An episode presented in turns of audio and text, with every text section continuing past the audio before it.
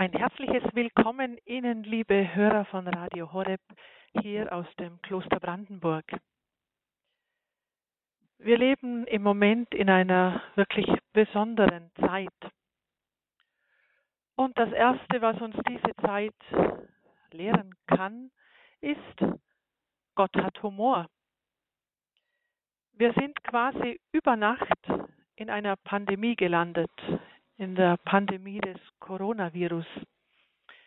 Ich weiß nicht, wer unter welchen Vorzeichen diesem Virus diesen Namen gegeben hat, aber es gibt eine Heilige dazu. Gott hat in seiner weisen Voraussicht vor vielen Hunderten von Jahren eine Corona heranreifen lassen zur Heiligen. Es lohnt sich, ihre Geschichte ein bisschen genauer unter die Lupe zu nehmen. Die heilige Corona wird dargestellt mit den Attributen von zwei Palmen, einer Krone, manchmal auch mit einem Goldstück oder einem Schatzkästchen. Sie ist Patronin unter anderem der Schatzgräber und Metzger. Dies hat mich besonders gefreut. Ich stamme aus einem Metzgereihaushalt ich wusste bis März von dieser Heiligen nichts.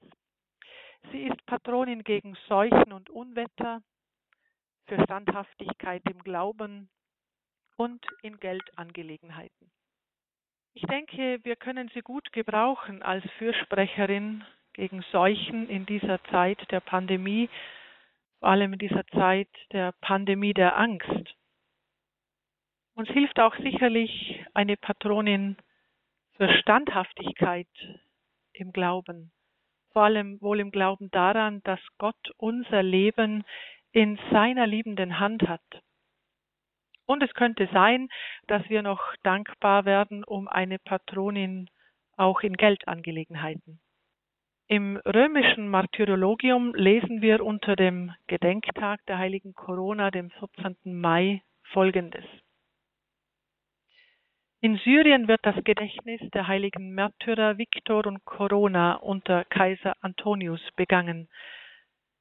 Weil Corona den unter den Qualen der Folterung leidenden Viktor wegen seiner Standhaftigkeit beim Martyrium als einen Seligen pries und zwei Kronen vom Himmel fallen sah, eine für Viktor und die andere für sich, und weil sie dies den anderen mitteilte, wurde Viktor enthauptet und sie brutal getötet. Man band ihren Körper an zwei niedergebeugte Palmen, so dass Corona beim Emporschnellen der Palmen zerrissen wurde. Heilige Corona, bitte für uns und lehre uns verstehen. Der Himmel ist ein humorvoller Ort. Wir dürfen uns auf ihn freuen. Gott hat sozusagen die Urheberrechte auf den Humor. Wenn er immer wieder Menschen mit der besonderen Gabe des Humors ausstattet, so kann uns das ein Hinweis sein, dass Gott den Humor überhaupt erfunden hat. Und heilige Corona, bitte für uns und hilf uns zu verstehen, dass Gott kein trauriger, düsterer, alter Mann mit einem weißen Bart ist, sondern ein Liebender, ja der Liebende überhaupt, der gerne lacht und lächelt.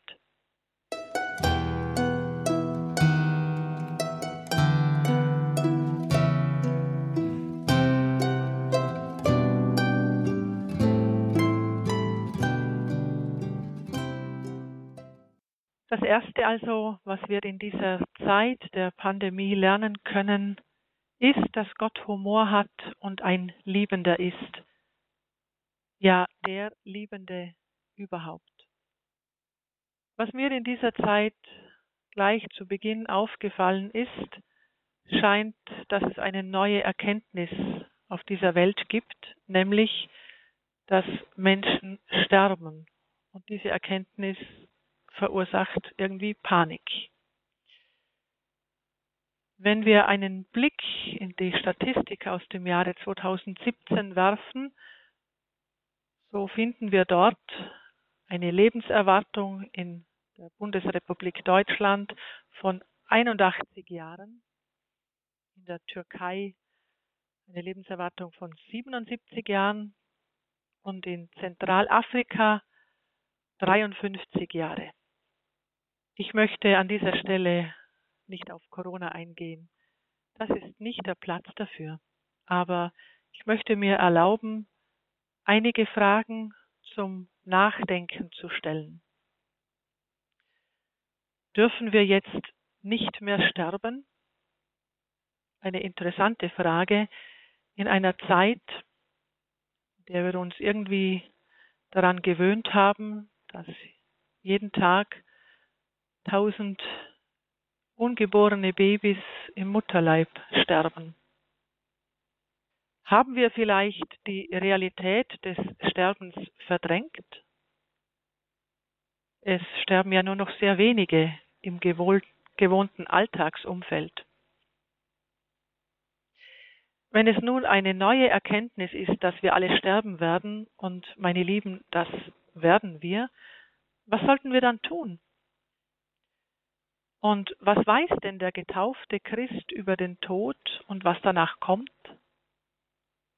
Oder was müsste er wissen? Und eine provokative Frage. Ist es wirklich wahr, dass ein über 90-jähriger Ordenschrist, wenn er in der Corona-Zeit stirbt, Opfer von Corona geworden ist? Ist es nicht hoffentlich vielmehr so, dass Christus der Bräutigam ihn endlich nach Hause gerufen hat? Könnte es vielleicht sein, dass der Orden vergessen hat, dass ein Ordenschrist, und dies gilt auch für alle Christen, es wie Paulus halten sollte, der gesagt hat, Leben wir, so leben wir dem Herrn. Sterben wir, so sterben wir dem Herrn. Ob wir leben oder ob wir sterben, wir gehören dem Herrn. Denn Christus ist gestorben und lebendig geworden, um Herr zu sein über Tote und Lebende. Und was sagt uns denn die ganze Panik und Hysterie unserer Tage über das Christentum? Eine mögliche Antwort finden wir im Matthäusevangelium Kapitel 5, 13 in einem Abschnitt der sogenannten Bergpredigt. Dort sagt Jesus, ihr seid das Salz der Erde. Wenn das Salz seinen Geschmack verliert, womit kann man es wieder salzig machen? Es taugt zu nichts mehr, außer weggeworfen und von den Leuten zertreten zu werden. Und meine lieben Hörer von Radio Horeb, genau das höre ich in vielen Gesprächen, die ich in diesen zurückliegenden Monaten geführt habe. Die Menschen sind enttäuscht, besonders von der Kirche.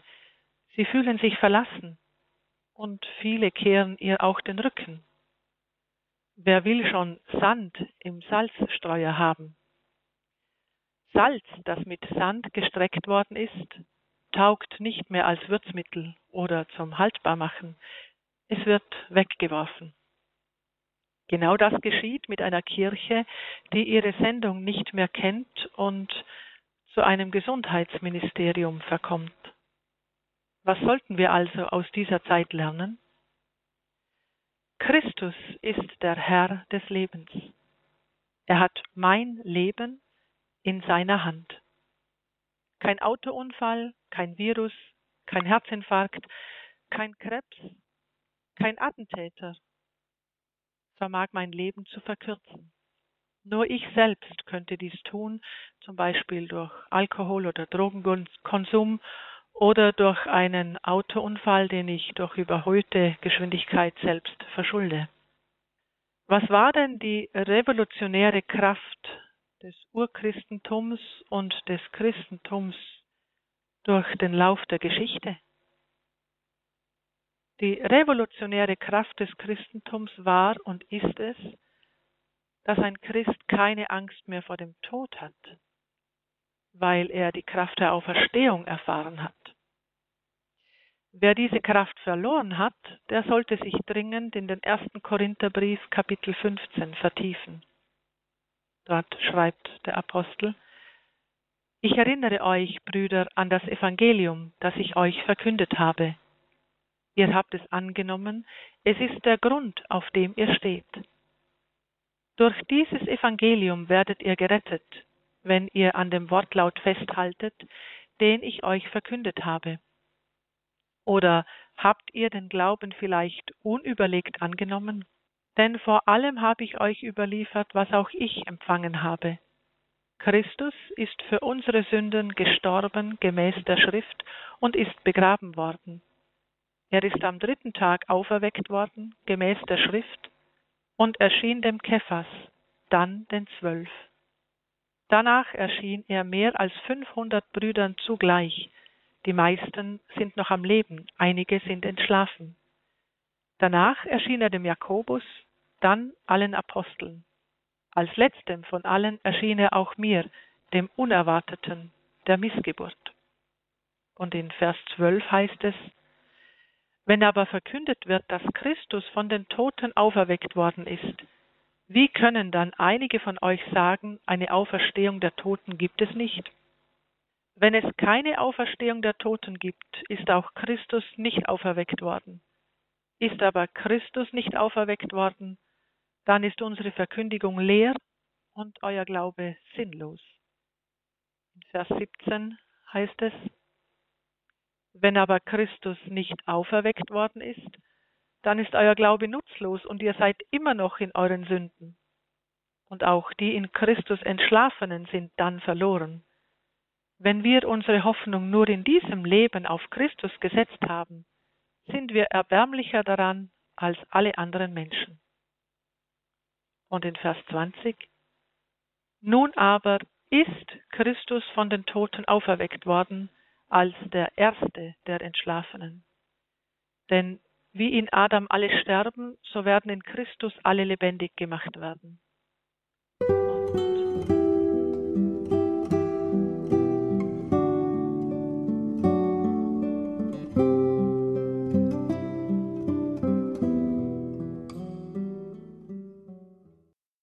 Liebe Hörerinnen und Hörer von Radio Horeb, auf die Frage, was uns diese besondere Zeit der Pandemie alles lehren kann, haben wir nun schon zwei mögliche Antworten gefunden. Erstens, Gott hat Humor und ist ein Liebender, ja der Liebende schlechthin.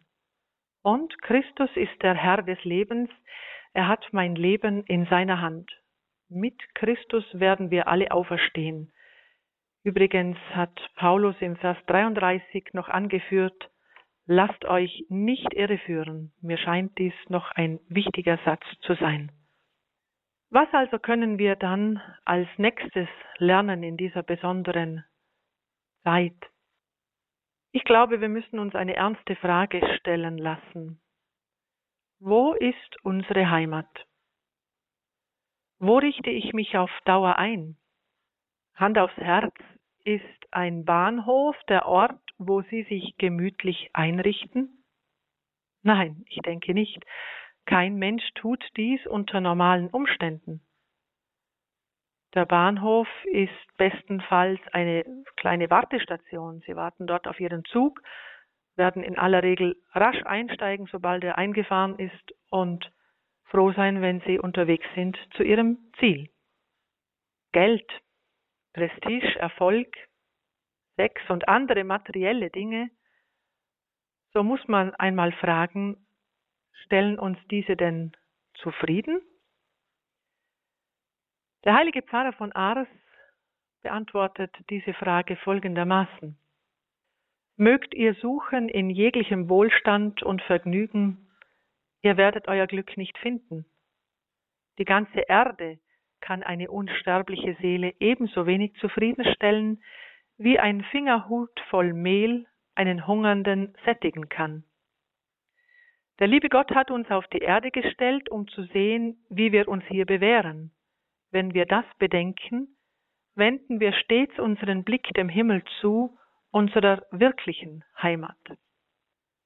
Liebe Hörer von Radio Horeb, ich möchte Ihnen nun einen jungen Zeugen vorstellen, dessen Seligsprechung am 10. Oktober bevorsteht, nämlich der junge Carlo Acutis. Er wurde geboren am 3. Mai 1991 in London und ist gestorben am 12. Oktober 2006 in Monza. Er wurde also gerade einmal 15 Jahre alt. Ich möchte Ihnen nur einige Schlaglichter aus seinem Leben kurz vorstellen. Schon im Alter seiner Erstkommunion betete er täglich den Rosenkranz und besuchte täglich die heilige Messe. Der Kompass für das Leben war nach seinen Worten das Wort Gottes, mit dem wir uns ständig auseinandersetzen müssen, so sagt er. Und er stellt fest, unser Ziel ist nicht die Endlichkeit, sondern die Unendlichkeit. Die Unendlichkeit ist unsere Heimat. Der Himmel erwartet uns seit jeher. Das Sakrament der Eucharistie nennt Carlo seine Autobahn in den Himmel. Er fragte sich öfter, warum so viele Leute endlos in der Schlange stehen können, um an einer weltlichen Veranstaltung wie etwa einem Rockkonzert teilzunehmen. Obwohl sie katholisch sind, finden sie andererseits nie die Zeit, auch nur fünf Sekunden in Stille vor dem Tabernakel zu verweilen, in dem Gott ist dem wir unsere Existenz verdanken. Die wöchentliche Beichte wird für ihn eine geistliche Übung, in der er jedes Mal einen Vorsatz fasst, um seinen Weg in größerer Freiheit zu gehen, einen Fehler auszumerzen oder eine besondere Tugend zu vermehren. Zitat Auch der kleinste Fehler hält uns an der Erde fest so wie Gasluftballons von einem dünnen Faden festgehalten werden. Ich möchte uns alle daran erinnern, dass dies Zitate eines 15-jährigen jungen Mannes sind. Die Vorbilder von Carlo waren der heilige Franz von Assisi, die heiligen Francisco und Jacinta Marto, der heilige Dominikus Savio, der heilige Aloysius von Gonzaga, der heilige Tarcisius und die heilige Bernadette, Bernadette Subiru. Nun mag mancher von uns vielleicht denken, naja, das ist ein ziemlich abgehobener junger Frömmler. Aber das ist weit gefehlt. Seine Mutter Antonia berichtet, Zitat, Sie müssen Carlo nicht als jemanden ansehen, der perfekt ist. Er war ein sehr geerdetes Kind. Er war ein Sohn seiner Zeit. Er spielte mit seiner Playstation, er verstand aber auch, dass diese Dinge wie der Computer oder die Playstation eine Art Tyrannei auf die Seele ausüben können. Sie können dich süchtig machen zum Sklaven dieser Dinge. So viel Zeit kann man verschwenden. Und Carlo hatte immer das Gefühl, dass er keine Zeit verschwenden durfte. Deshalb hat er sich selbst auferlegt, höchstens eine Stunde pro Woche auf seiner Playstation zu spielen. Das gibt Ihnen einen kleinen Einblick, wie Carlo war, erklärt seine Mutter. Was können wir, um auf unsere Ursprungsfrage zurückzukehren, von diesem jungen Zeugen also lernen? Ich denke als erstes, wir müssen das Ziel unserer Lebensreise kennen und es auch fest in den Blick nehmen. Unser Ziel ist der Himmel. Er wartet schon auf uns. Das Leben hier auf der Erde ist die Zeit, die richtigen Fortbewegungsmittel zu wählen, um möglichst rasch und sicher an das Ziel unserer Reise zu gelangen. Und Hand aufs Herz, wer von uns hat es eilig? Das Sakrament der Eucharistie es ist die Autobahn in den Himmel, der Highway to Heaven. Das Sakrament der heiligen Beichte hilft uns, zu Gott emporzusteigen und alle hinderlichen und falschen Bindungen abzulegen. Der Kompass für diese Reise ist Gottes Wort, das uns immer wieder neu justiert, damit wir die Richtung nicht verlieren. Und liebe Freunde von Radio Horeb, wenn ein 15-Jähriger das schaffen kann, warum nicht auch du und ich?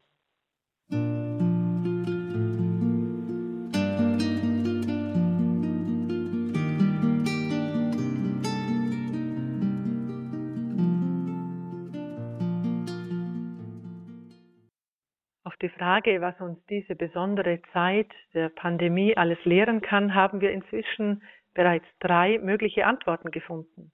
Erstens, Gott hat Humor und ist ein Liebender. Christus ist der Herr des Lebens. Er hat mein Leben in seiner Hand und mit Christus werden wir alle auferstehen. Und drittens, wir sollten das Ziel unserer Lebensreise kennen und die Koffer gut dafür packen, so wie wir es am Lebenszeugnis des jungen Carlo Acutis sehen konnten. Früher wurde vor allem in den Klöstern die sogenannte Ars Moriendi, die Kunst des guten Todes, geübt. Diese war aber vor allem eine Ars Vivendi, eine Kunst des Guten im Sinne von richtigen Lebens hier und jetzt. Diese geistliche Übung war also nicht eine Übung gegen etwas, sondern eine Übung für etwas, nämlich für das konkrete Leben im Hier und heute. Die revolutionäre Kraft des Christentums ist es einerseits, keine Angst vor einem angedrohten Tod, auch nicht vor einem grauenvollen und vielleicht schmerzhaften Tod in den römischen Arenen oder im Lustgarten Neros zu haben, wo viele Christen als lebendige Fackeln verbrannt sind, aber singend und betend. Und andererseits ist es die mutige Hinwendung zu den Armen und Ausgegrenzten und der beherzte Aufbau von Welt und Gesellschaft in allen Belangen.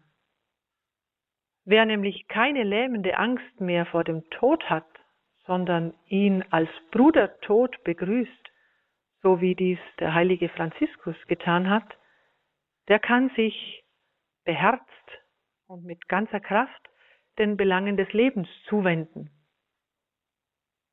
Ein solcher kann auch den kleinen und großen Tyrannen, die es zu allen Zeiten gab und immer wieder geben wird, mutig entgegentreten. Wer verstanden hat, dass das Ziel des Lebens nicht ein möglichst bequemes, gesundes, wohlgenährtes und langes Leben hier auf dieser Erde ist, sondern dass das Ziel ist, Schätze für den Himmel zu gewinnen, um auch selber in den Himmel zu gelangen, der hat Kraft, sein Leben voll und ganz einzusetzen und dadurch das Antlitz dieser Welt zum Besseren hin zu verändern. Ein solcher Mensch muss auch nicht immerzu von allem und jedem verstanden werden. Er hat dies schlicht und ergreifend nicht mehr nötig. Er wird seinen Auftrag von Gott her erkennen und diesen auch gegen äußere Widerstände mutig umsetzen. Auch und gerade dann, wenn er dafür angefeindet wird. Liebe Hörer von Radio Horeb, ich möchte all das heute Abend Bedachte zusammenfassen im Gebet, das dem heiligen Papst Johannes Paul II., einem absoluten Lieblingsheiligen von mir, zugeschrieben wird. Und es wird gesagt, er habe es oft, wenn nicht gar täglich gebetet. Ich möchte Sie einfach einladen, in dieses Gebet in Ihrem Herzen einzustimmen. O Heiliger Geist, du Liebe des Vaters und des Sohnes, gib mir immer ein, was ich denken soll. Gib mir immer ein, was ich sagen und wie ich es sagen soll. Gib mir ein, was ich verschweigen und wie ich mich dabei verhalten soll. Gib mir ein, was ich zur Ehre Gottes, zum Wohl der Seelen und zu meiner eigenen Heiligung tun soll. Heiliger Geist, Gib mir Verstand, um zu verstehen und zu erkennen. Gib mir das Fassungsvermögen, um alles zu behalten. Lehre mich die Methoden und gib mir die Fähigkeit, immer wieder zu lernen. Gib mir Scharfsinn, um richtig zu deuten und zu unterscheiden. Gib mir die Gnade, um wirkungsvoll zu sprechen. Heiliger Geist, gib mir Zuversicht und Treffsicherheit am Beginn, leite und führe mich bei der Ausführung und schenke mir Vollkommenheit beim Beenden. Amen.